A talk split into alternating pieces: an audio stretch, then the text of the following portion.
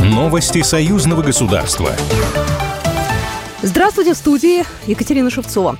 Работа белорусского посольства в России будет улучшена. Президент Беларуси Александр Лукашенко подписал указ, который изменяет предыдущий указ 2014 года о деловом и культурном комплексе посольства Республики Беларусь Российской Федерации. В новом документе расширены возможности государственных органов для приглашения популярных творческих коллективов и исполнителей для участия в культурных мероприятиях, которые проходят в комплексе.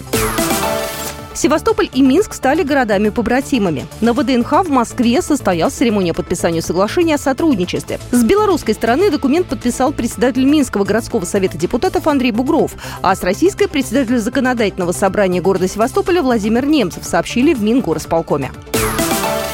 Беларусь может построить собственный порт в Приморье. Об этом заявил посол Беларуси в России Дмитрий Крутой. По его словам, данная тема обсуждалась с губернатором Приморья Олегом Кожемяко, который предложил различные варианты, включая создание полностью белорусского порта или совместную деятельность с российской стороной. Крутой отметил, что на Дальнем Востоке существует интерес предоставить Беларуси свой порт с привязкой к Северному морскому пути. Он подчеркнул, что существует готовность белорусских специалистов подготовить бизнес-план и технико-экономический план для участия в портовых проектах. Беларусь рассматривает краевой порт Приморья как важный элемент транзитного маршрута в Китай.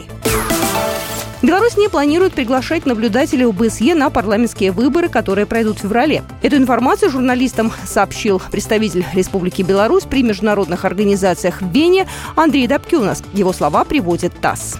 По поручению МИД я уведомил директора Бюро по демократическим институтам и правам человека о том, что Беларусь воздержится от миссии ОБСЕ на парламентские выборы 25 февраля. Специалисты Росатома трудятся на БелАЭС вместе с белорусскими специалистами. Об этом рассказал гендиректор РУП Белорусской атомной электростанции Сергей Бавович в интервью телеканалу «Беларусь-1». Подготовка сотрудников БелАЭС идет в четырех белорусских вузах – БГУ, БНТУ, МГИ имени Сахарова и БГУИР. Кроме того, белорусы имеют возможность пройти переподготовку в российских компаниях. Также молодые специалисты БелАЭС участвуют в молодежных форумах Росатома, улучшая свои профессиональные компетенции в Технической академии корпорации в Обнинске. Двух белорусов судят в России за поджог кабины электровоза, сообщает телеграм-канал «Белрос». Сообщается, что белорусы Андрей Бреский и Кирилл Басько по заданию СБУ подожгли кабину электровоза в конце декабря 2022 года. Заказчик обещал заплатить 65 тысяч российских рублей. После содержания они признали вину и начали сотрудничать со следствием, пишет коммерсант. Подсудимым грозит до 20 лет лишения свободы. Новости союзного государства. Программа произведена по заказу телерадиовещательной организации союзного государства.